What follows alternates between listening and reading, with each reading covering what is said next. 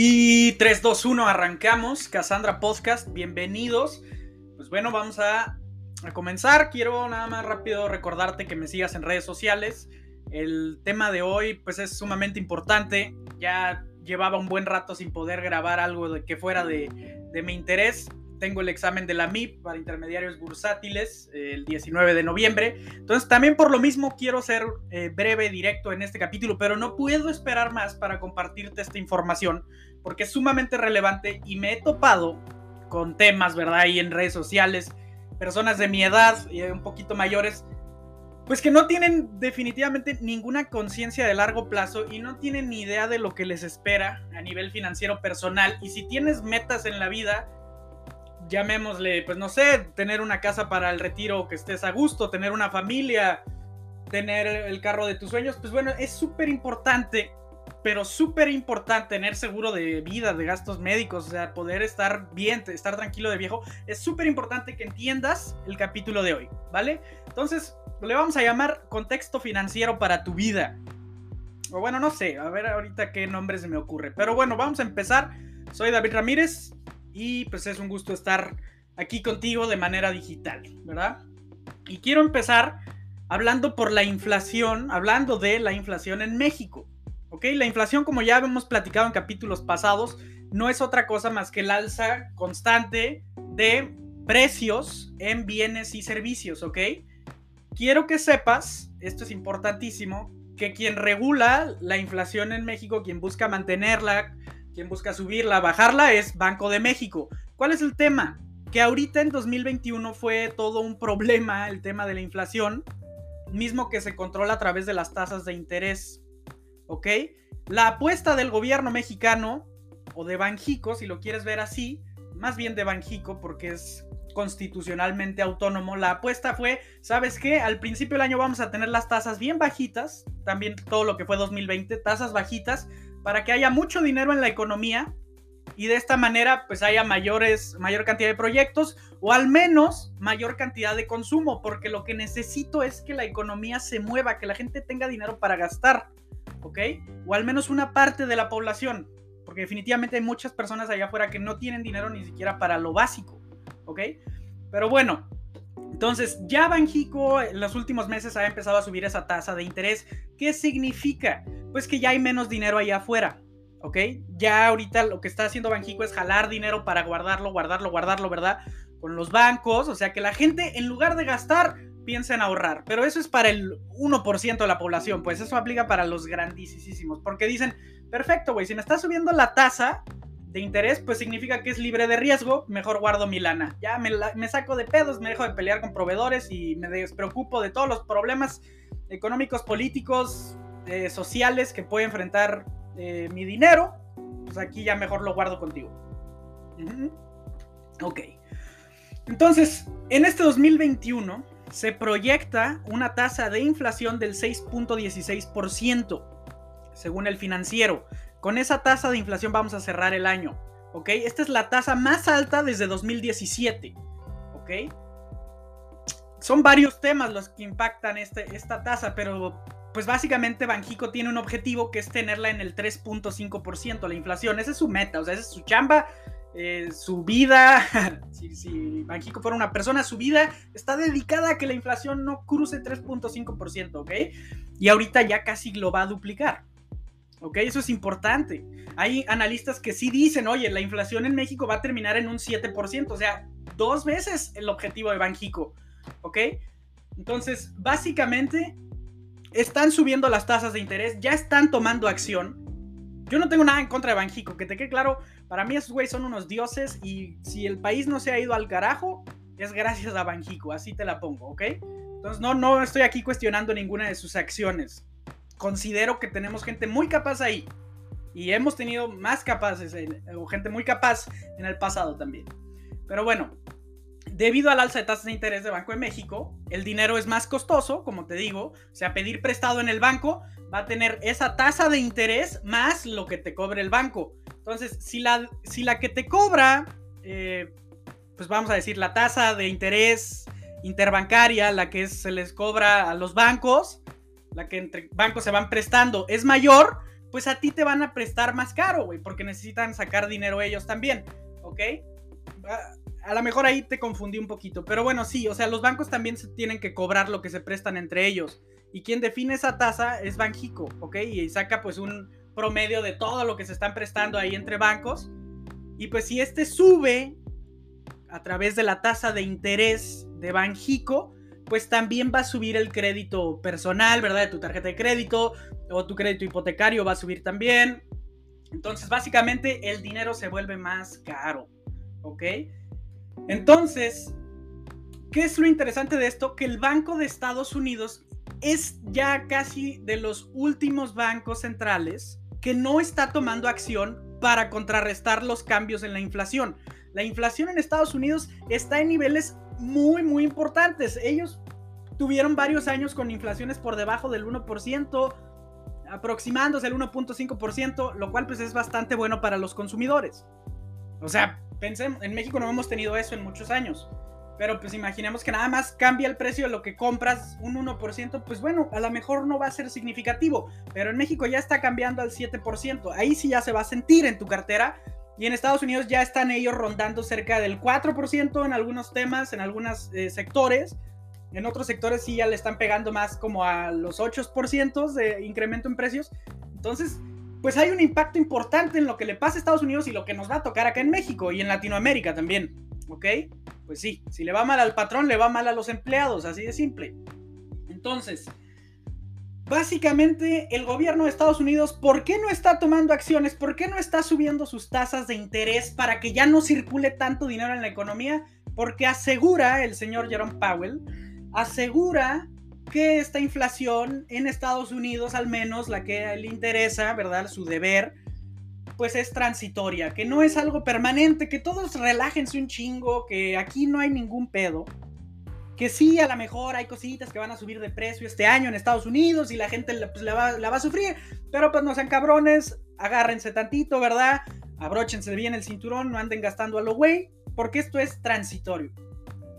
¿Cómo vamos a saber si es transitorio o no? El tiempo nos dirá. Sin embargo, ya hay indicadores económicos que no sustentan de manera correcta la postura de Jerome Powell, ¿ok? Entonces, ¿cuál es el tema? ¿Por qué no suben las tasas de interés? Y esto es meramente especulativo de mi parte, ¿ok? Personas que trabajan en la Fed, en el Banco Central de Estados Unidos, hasta hace poco, quienes hacían las políticas de inversión en la bolsa de Estados Unidos, hasta hace poco fueron ya pues recibieron una prohibición para operar acciones o instrumentos de, inversión a través de la Bolsa de Valores de Estados Unidos. ¿Ok? Hasta hace poquito, fue en octubre, literal. Pero antes de eso ellos podían operar sin problema y armaban políticas pues a su gusto, ¿verdad? O sea, es como decir, oye, le voy a bajar los aranceles a, pues no sé, a la industria de los metales. Ok, perfecto, buena idea. ¿Y qué hago con eso? Pues le bajo los aranceles a la industria esa y me compro puras acciones de esa industria, güey. ¿Por qué? Porque ya estoy seguro que van a bajar sus costos. Así de simple. Y eso va a incrementar la utilidad. ¿Y qué me interesa como accionista? La utilidad. Los dividendos, lo que me caiga a mí, ¿ok? Entonces, básicamente cuando un banco central sube la tasa de interés, esto provoca una menor utilidad y por lo tanto los accionistas ganan menos dinero. ¿Por qué? Básicamente, pues porque tienes ahí este, tu estado de resultados, tu estado de flujo de efectivo y pues hay ahí un gasto importante que pues, es el gasto de intereses. Entonces, si sube la tasa de interés, el costo del dinero prestado, pues voy a tener que pagar más intereses y por lo tanto mi utilidad se va a reducir. ¿Ok? No me puedo meter ahorita mucho en eso porque se me va a ir todo el tiempo. Pero es, lo que te puedo decir. O sea, cada vez que suba la tasa de interés, los accionistas van a ganar menos. Entonces, si tenemos gente en la Fed que tiene acciones en su posesión o tuvo hace poquito, ¿verdad? Y ya cerró sus posiciones, pues con millonadas de dólares, ¿verdad? A su beneficio, a su nombre. Pues ahorita se rehusan todavía a subir esa tasa de interés porque saben el impacto que tendría este sobre los accionistas, que probablemente siguen siendo ellos. ¿Ok? Tenemos en este preciso momento las, los mercados en sus puntos más altos. porque están inundados de dólares y no pinta, no pinta, señoras y señores, a que esto cambie en el corto plazo. ¿Ok? ¿Y cuál es el pedo? Pues que esa inflación se la van a pasar pues a la clase trabajadora, punto, así de simple. O sea, hay una frase por ahí, ¿verdad? Que dice que la inflación pues es un impuesto a los pobres. ¿Ok? Y pudiera ser, pudiera verse así, al menos así se aprecia lo que está haciendo la Fed el día de hoy. Les vale madre, están enfocadísimos en no subir esa tasa de interés porque saben que cuando la suban los mercados se van a ir para abajo. Y no hablo ni siquiera de un colapso, es probable, siempre es probable. Sin embargo, sí van a bajar las valuaciones, así de sencillo, porque van a bajar las utilidades. Perfecto, espero que te haya quedado un poquito claro. Ahora, entendamos y dimensionemos la inflación y cómo puede impactar tu vida a largo plazo, ¿ok? Entonces hice un pequeño ejercicio para esto. Vamos a suponer que tus gastos fijos hoy, y vamos a cerrarlo ya que es 2022, o sea, ya con la inflación proyectada que te platiqué ahorita en México, vamos a suponer, mi estimada, mi estimado, que pues vamos a nada más simplificarlo a algunos gastos y vamos a tener renta de tu DEPA, comidas al mes, servicios básicos al mes y otros gastos. Porque pues no sé qué hagas de tu vida, ¿ok? Pero vamos a nada más enfocarnos en este cuatro tipos de gastos personales que pudieras tener. Y tenemos que la renta que pagas en 2022, en enero, va a ser de 6.900 pesos al mes. Que de comidas te vas a gastar 2.600 al mes, o sea, de ir al súper. Que de otros servicios básicos vas a estar gastando 1.300 al mes y pues de otros gastos vas a estar gastando 5 mil pesos al mes, ¿ok? Aprox. Entonces, esto te dejaría un gasto total al mes, empezando tu año en 2022, de 16 mil pesos, ¿ok? Fue una inflación anormal, superior a lo que esperamos de Banjico, sin embargo, si nos guiamos solo por el promedio de la inflación de los últimos años, vamos a cerrarlo a un 4%, que 4% de inflación durante los próximos 10 años.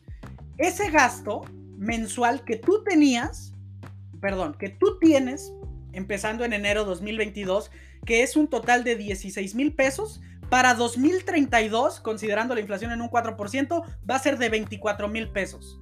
¿Ok? En 10 años va a ser de 24 mil pesos. Ahora, ya es 2042. En 2042, aquel gasto que tú tenías fijo, ¿verdad? de 16 mil pesos, ahora en 2042 es exactamente igual a la cantidad de 35 mil pesos debido a la inflación. Ahora, vámonos a 2052, güey. Vámonos, tienes que pensar a largo plazo aquí. Ese gasto que tienes hoy de 16 mil pesos en 2052 es equivalente a 52 mil pesos. ¿Ok? Ahora, vámonos ya a 2062, vámonos más lejos. El gasto que tienes hoy de 16 mil pesos en 2062 será equivalente a 78 mil pesos. ¿Subirá tu sueldo de esa manera? ¿Subirán tus ingresos en esa misma proporción? Esa es la cuestión y ese es el dilema de las finanzas personales y por eso te decía que el mayor enemigo de las finanzas personales es la inflación, cabrón. Por esto, por esto, porque ya cuando dimensionas esto está cabrón. ¿Quieres verlo a nivel anual? ¿Cuánto gastarías al año? ¿Cuánto tienes que ingresar para llevar ese estilo de vida hasta pues tu retiro? Pues bueno, en 2022, al año de gastos, te metiste 195 mil pesos. En 2032, 288 mil. En 2042 te estarías metiendo 427 mil. En 2052, 632 mil. Y en 2062, 936 mil pesos. Ándele, Eso es la inflación. Y por eso tienes que cuidarte de la inflación. ¿Vale? Eh, importante.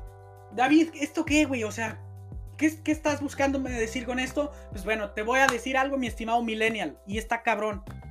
Está proyectado que tú en tu retiro, por eso hice estas proyecciones a 10 años, no sé cuándo caiga tu retiro, güey. No sé si va a ser en 2042, en 2052 o en 2062, pero pues si te va a caer por ahí, lo que vas a recibir por parte del gobierno, es decir, de tu IMSS, es el equivalente a 3 mil pesos al mes.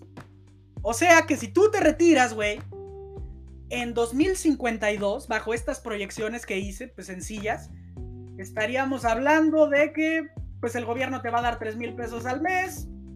Bajo este escenario que teníamos de que hoy gastas 16 mil pesos al mes, pues bueno, en 2052 tendrías que tener, adicional a lo que te va a dar el gobierno, 49 mil pesos para llevar el estilo de vida que llevas hoy. Ándele, ándele. O sea, y aquí a lo que voy es, sigan ahí compartiendo su desmadre de que, ay, güey, gasta toda tu feria, ahorrar es una pendejada, no pienso a largo plazo. Está bien, güey. O sea, realmente a mí no me quita el sueño si tú, pues no te haces responsable de tu largo plazo. Pero aquí, si tú tienes cierto interés de vivir a largo plazo, necesitas dimensionar la parte financiera, porque es muy importante en tu vida y en mi vida y en la que está al lado de ti. Y pues básicamente de todos los seres humanos en este sistema capitalista. ¿Ok? No me voy a poner a criticar el sistema capitalista porque no es la intención de este podcast. ¿Ok? Eh, básicamente, lo que necesitas, o sea, ya que dimensionamos, ¿verdad? Como mi gasto de 16 mil pesos de 2022 va a pues, exponenciarse cabrón en el largo plazo, pues necesitas que tus inversiones de hoy, tus inversiones que vas a hacer hoy, pues mínimo te ofrezcan una rentabilidad igual o mayor a la inflación. Es eso, ese es el juego, ese es, cabrón, si tú tienes inversiones que te ofrezcan por arriba de la inflación, lo estás logrando, lo estás haciendo muy bien. Si te están dando exactamente igual que la inflación, lo estás haciendo excelente. Si no estás invirtiendo tu lana, si no tienes ni siquiera un activo que te represente una ganancia superior a la inflación, ahí sí efectivamente la estás cagando. ¿Vale? Pero qué bueno, qué bueno que te pude poner este ejemplo. A lo mejor escuchándolo no está muy claro, pero pues sígueme en redes sociales, en Insta para que lo veas ya más numérico, ¿vale? Y pues bueno, existen instrumentos que te permiten garantizar que tu lana crezca mínimo a la inflación. ¿Ok? Importantes, vitales diría yo, principalmente para el 1% de la población, pero también para todos los demás. Mm. ¿Qué instrumentos satisfacen este fenómeno financiero de alcanzar mínimo la rentabilidad inflacionaria? Número uno, los UDIs, las unidades de inversión. Para no meterme mucho en eso, las UDIs básicamente están pegadas a la inflación. Conforme se mueva la inflación, así va a ir moviendo la UDI. Si no hay inflación, no hay movimiento en la UDI. ¿Ok? David, ¿le voy a ganar a la inflación? No, güey. Imposible que con la UDI le ganes a la inflación. Pero está cabrón que la inflación te gane a ti. ¿Ok? Así de simple.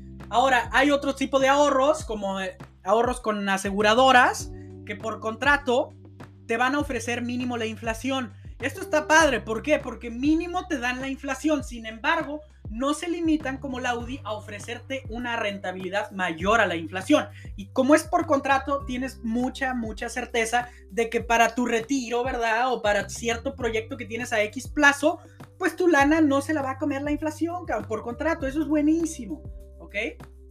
Ahora, si tú usas estas estrategias, como la UDI, por ejemplo, enfoquémonos en la UDI, si tú usas esa estrategia, pues básicamente tendrías para llegar a, llegar a tu retiro y pues tener la misma calidad de vida que llevas hoy, y si tú quieres invertir en UDIs, necesitas ahorrar exactamente lo que gastas hoy. Es decir, si gastas 15 mil pesos hoy, tendrías que ahorrar 15 mil pesos en UDIs. ¿Ok? Al mes. Pum, pum, pum. Así tendrías que vivir un 50-50 tu vida, güey. 50% se va a lo que necesito para hoy, 50% se va para lo que necesito en el futuro y que no me gane la inflación. Perfecto. Si logras hacer eso, eres un chingón muy disciplinado, ¿verdad? Y pues quizá tienes un muy buen ingreso, porque en la vida real eso está cabrón de hacer. En la vida real hay gente que no tiene ni siquiera el 10% para ahorrar. Y hay otros que no lo tienen porque no más no, se, no quieren educarse a hacerlo. Y para eso es este podcast. Para los güeyes que están esperando a ver si les conviene empezar a ahorrar o chingue su madre, lo hago después. Cada minuto que dejas de ahorrar, güey, es otra chinga más cabrona que te vas a tener que poner en el futuro. Yo te digo, yo me dedico a asesoría financiera para el retiro, ¿verdad? Los últimos años he hecho eso y me ha tocado de todo. He tenido conversaciones con jóvenes que apenas están trabajando, están recibiendo una buena lanita mensual y ya están ahorrando. Logré transmitirles la importancia de esto. Pero también he tenido citas con personas de 55, 57 años que me dicen, no, güey, quiero ahorrar para mi retiro. No mames, güey, eso lo tenías que hacer hace 30 años. Eso lo tenías que empezar hace 30 años. La ventaja para ellos, pues es que ellos a lo mejor con el IMSS sí tienen más garantías. Pero nosotros no. Si tú tienes abajo de 40 años, güey, tú eres responsable de tu retiro, punto final. Y si quieres vivir con 3 mil pesos porque ahorita quieres irte a gastar tu lana, adelante, güey. adelante. Ojalá esos 3 mil pesos te alcancen mínimo, mínimo, mínimo para comer. Así te la pongo. Vale. Ahora, eh, por eso las criptomonedas están en auge. Y ya lo habíamos platicado. Porque lo ven como una cobertura inflacionaria. Los millonarios dicen, chingue su madre. Güey, el oro no está protegiendo nada, no está creciendo. El vato está bajando de precio porque el oro era el principal protector inflacionario. Entonces dicen, mejor me voy a una criptomoneda y pues hacen que suban los precios brutalmente y le ganan por mucho a la inflación, pero por mucho. Sin embargo, mucho riesgo. Ya platiqué de eso en, el episodio de criptomonedas, no me voy a meter ahí. Pero bueno, mm, David, sí me interesa, cabrón. Y ya entendí por qué si gasto hoy 15 mil pesos, tendría que ahorrar en UDIs o en un seguro de ahorro otros 15 mil. Ya, ya, ya capté eso. Sin embargo, no puedo hacer eso, no puedo repartir 50% al ahorro y 50% a mi vida actual. ¿Qué tengo que hacer? Necesitas una inversión de riesgo. Así de simple. ¿Por qué? Porque te va a ofrecer mayor rentabilidad, pero una probabilidad de perder. Ni pedo, es la dualidad, cabrón. Las dos caras de la moneda del mundo financiero, así de simple. Ahora, es un gran momento para que tú definas tu aversión al riesgo, es decir, qué tanto estás dispuesto a perder. Porque claro que quieres ganar, yo también quiero ganar, pero ¿cuánto estoy dispuesto a perder para ganar? ¿Ok? Muy bien, voy a cerrar ahí este capítulo para después platicarte de otra cosa y qué podemos hacer, ¿vale? Qué chido, qué chido que estés aquí. Ojalá le saques provecho a este capítulo. Y si tienes alguna duda, búscame y evaluemos. Evaluemos, evaluemos tu situación actual. Eh, insisto, pues si, eres millennial, centennial, es importantísimo que dimensiones esto porque el gobierno no va a estar ahí para ayudarte, ¿verdad? Entonces, escucha las veces que sea necesario este podcast. Si quieres ver los números, eh, te digo, lo voy a subir a Insta. Y si tienes más dudas, búscame. Y si quieres ya empezar un plan, pues también búscame, ¿ok? Pero esto no es para ventas, ¿ok? Pero sin embargo es que también eso es lo que hago, cabrón. Vale. Entonces, Cassandra Podcast, que estés muy bien. Y empieza a ahorrar, güey. Y si no, mínimo empieza a cuestionarte si todos los pinches gastos que estás haciendo hoy son relevantes a largo plazo, güey. Deja de tirar a la basura lo que compras. Porque realmente lo que estás comprando es lo que a ti te está mandando a la basura. Cuídate.